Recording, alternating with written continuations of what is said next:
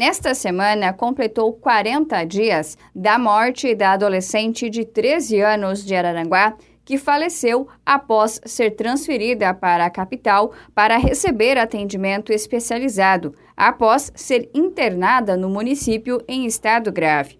A adolescente, de acordo com a família, conforme relatos nas redes sociais, havia desencadeado um quadro infeccioso no cérebro após receber a primeira dose da vacina contra a Covid-19. Questionados sobre o assunto à época, a Secretaria de Saúde Estadual admitiu, por meio de nota, que estava apurando um possível evento adverso pós-vacinação e que as conclusões deveriam de ser apresentadas dentro de 30 dias. Esclarecimento esse que ainda não foi realizado. O prazo terminou no dia 10 de fevereiro.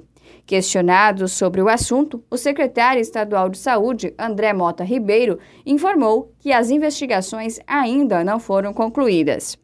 Ainda está sob, sob análise das, do que, que aconteceu de fato. Apesar de haver esse caso em investigação, o secretário reiterou a importância da imunização para todas as faixas etárias. Nós sempre investigamos, né? Vacinas sempre dão de, de, eh, efeitos adversos, a grande maioria deles de baixa complexidade e sem gravidade. O que o fato é que nós estamos enfrentando uma doença infecto-contagiosa prevenível por vacina, e as vacinas são seguras. Infelizmente, quando se tem a autoridade máxima do país é, postergando o início de vacinação dessa faixa etária é tão importante, com consultas públicas, receitas ou atestados para que as crianças pudessem ser vacinadas, isso cria é, e é natural que isso aconteça nas pessoas um certo receio. Mas as crianças precisam e merecem ser vacinadas.